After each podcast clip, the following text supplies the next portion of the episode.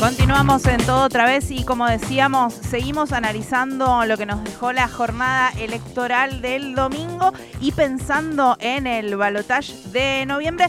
Tuvimos noticias el día de hoy. Eh, Santoro se bajó de la, del balotaje de la segunda vuelta en Ciudad de Buenos Aires y también empiezan a haber distintas voces desde el radicalismo que empiezan a diferenciar ¿no? la figura entre Milei y Massa, sus preferencias para hablar un poco de todo este panorama, estamos en comunicación con Leopoldo Moro, diputado del Frente de Todes, que tiene procedencia radical. Bienvenido a todo otra vez, Leopoldo. Aquí Agustín y Raquel te saludamos. ¿Cómo estás? ¿Qué tal? Bien, un gusto en estar con ustedes un gusto hablar. ¿Y qué análisis están haciendo sobre estas voces que empiezan a sonar y que inclusive empieza a aparecer dentro de Juntos por el Cambio, donde hay parte del, radicalismo, forma parte de esa, de esa alianza? Empiezan a surgir estas voces sobre la diferenciación de los candidatos. ¿Qué, qué evaluación vienen realizando?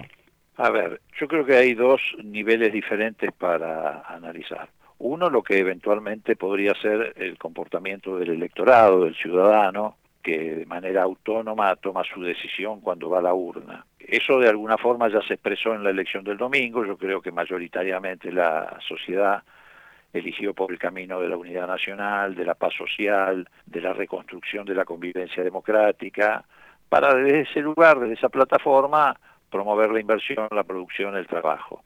El otro camino que se le planteaba era la violencia institucional y el ajuste permanente. Creo que esa mayoría hay que engrosarla, hay que hacerla más fuerte, más sólida el 19 de noviembre. ¿Por qué? Bueno, porque efectivamente hace falta un gobierno que tenga un fuerte respaldo y la suficiente legitimidad como para afrontar los problemas que tiene la Argentina por delante, que son muchos, porque todos reconocemos la existencia de una crisis, la diferencia está en que unos la atribuimos a una razón y otros a otra. Nosotros creemos que el origen de esta crisis estuvo en el endeudamiento criminal que llevó adelante Macri, no solo con el Fondo Monetario Internacional, sino con acreedores privados, este, organismos internacionales de crédito, etcétera, que nos otorgó el privilegio, entre comillas, de ser el país más endeudado del mundo. Pero más allá de esa circunstancia o esa discusión, todos reconocemos la existencia de una crisis. Lo que había que elegir y lo que se está eligiendo es cómo salimos de la crisis. Si con discursos de odio, con violencia institucional, con ajuste permanente, o por el otro camino que acabo de señalar. Paz social, diálogo, unidad nacional. Eso lo está por decidir el ciudadano, como lo hizo el domingo pasado, en la urna. No hay ningún dirigente que le pueda decir a los ciudadanos qué es lo que tienen que hacer o lo que tienen que votar. En todo caso, los dirigentes lo que tenemos que hacer es mostrar, presentar nuestras propuestas. Ahora, sí hay otro plano que es donde la esfera de decisión de los dirigentes influye, que es el diálogo político, los acuerdos parlamentarios, eh, si bien es cierto Unidad por la Patria va a mantener la primera minoría en ambas cámaras, no tiene quórum propio, y ahí las definiciones de los dirigentes sí influyen. Eh, de modo tal de saber qué camino o qué diseño de Congreso vamos a tener, qué acuerdos se podrán lograr. Entonces, el voto radical, del votante radical, del simpatizante radical, yo creo que ese voto está definido, sin que se lo diga ningún dirigente. Ese voto, sin lugar a duda, va a ir a favor de Massa o en contra de mi ley, como ustedes lo quieran presentar, eh, el resultado es el mismo. Por múltiples razones, porque ese votante radical está agraviado por los disparates que se han dicho sobre Irigoyen, sobre Alfonsín. Este hombre llegó a decir que en su casa tenía un puchimbal con la cara de Alfonsín a la que trompeaba todos los días. Pero además el agravio no es solo contra el radicalismo. Yo creo que él hablaba mal de Irigoyen, de Alfonsín, porque él está incómodo con la democracia. Y Irigoyen fue el primer presidente electo legítimamente por el pueblo y, y, Alfonsín fue el padre de la democracia. Yo creo que el problema de mi ley no es solo con el radicalismo, sino con la democracia y la gente lo percibe. Y en cuanto a los dirigentes, sería bueno, sí, que el partido, la Unión Cívica Radical, se pronuncie de manera expresa, no solamente llamando a votar este, a favor de Massa, sino predisponiéndose a participar de un gobierno de unidad nacional como, como el que está convocando Massa. ¿Y crees posible una expresión en ese sentido por parte de, la Unión Cívica Radical, digo, de forma explícita el apoyo a Sergio Massa? A ver, yo no quiero mezclar deseo con, con, responsabilidad, con realidad. A mí me parece que sería muy importante para el país, porque así como el lunes hemos amanecido todos aliviados, porque esta es la realidad. El lunes amanecimos la inmensa mayoría de los argentinos con una sensación de alivio.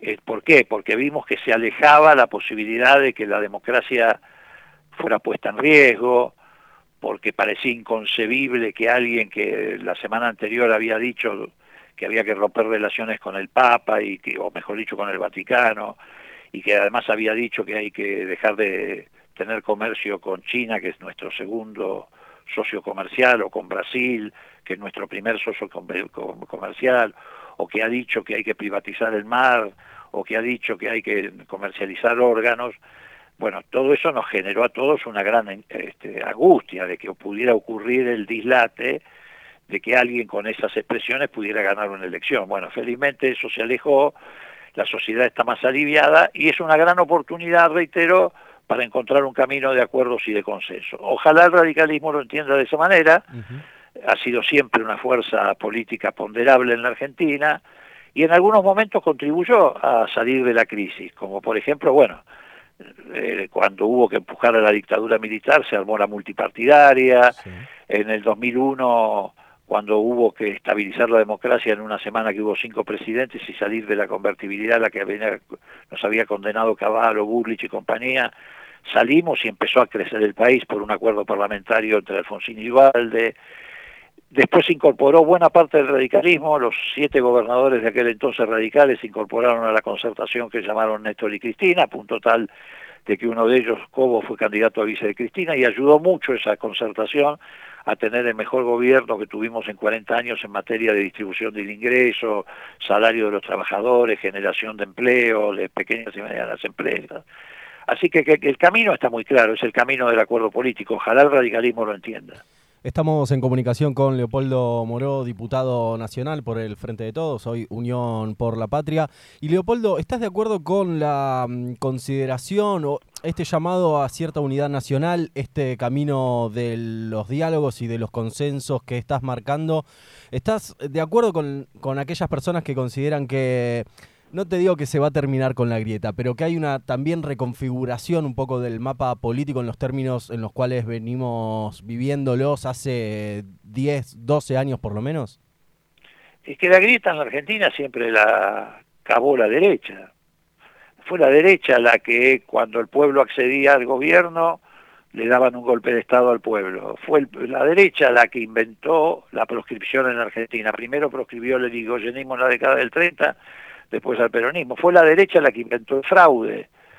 Si siempre es la derecha, los grupos del privilegio los que cavan la fosa de la grieta, no nosotros. Y me parece que ahora intenta hacer lo mismo Milei otra vez con la monserga del antikirchnerismo, etcétera, que ya ni siquiera les ha dado resultado ni a ella, ni a él, ni a Patricia Bullrich en las urnas. Entonces me parece que eh, no, no estamos frente a un escenario nuevo. Nosotros siempre hemos convocado a la unidad nacional. Leopoldo, y a partir de eh, la decisión que se conoció el día de hoy de Santoro de bajarse de la candidatura para el balotaje en Ciudad de Buenos Aires, ¿qué, qué análisis se realiza desde ese sector? ¿Qué, qué análisis tengo un análisis para realizar. En realidad la decisión fue de Santoro y todos los candidatos de Unión por la Patria. A ver, esto tiene antecedentes. Cuando en el año 73 eh, Balbín enfrentó en las urnas a Cámpora, Cámpora también sacó exactamente este mismo porcentaje que sacó Jorge Macri en la ciudad, 49 y monedas, y Balbín decidió que no se hiciera la segunda vuelta, porque no tenía sentido someter a una tensión a la sociedad argentina por tres o cuatro décimas, ni tampoco tenía sentido el gasto. No es que hay una diferencia que vos podés decir, bueno, no, hay una alternativa de que sea descontada, etcétera, etcétera. Así que me parece una actitud sensata, responsable.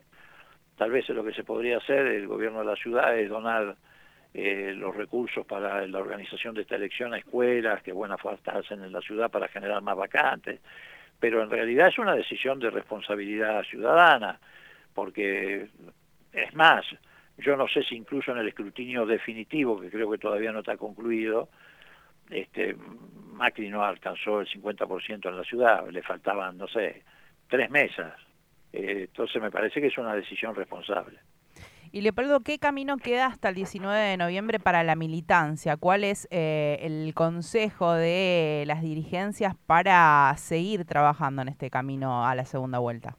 Y hacer lo que hicimos ahora, salir a la calle, hablar con la gente, abrazar a la gente, reunirnos con la gente en los lugares de trabajo, en los lugares de estudio, en las, en las propias casas de familia, eh, seguir convenciendo, hablar mucho con la gente más joven, me parece que es muy importante, porque la gente joven la necesitamos, es la generación que viene, estos ya ni siquiera son los hijos de la democracia, son los nietos de la democracia, entonces no tienen con qué comparar, ellos no vivieron los, felizmente, las situaciones que vivimos los argentinos en el pasado, entonces les resulta difícil tal vez comparar con, con lo que nosotros decimos.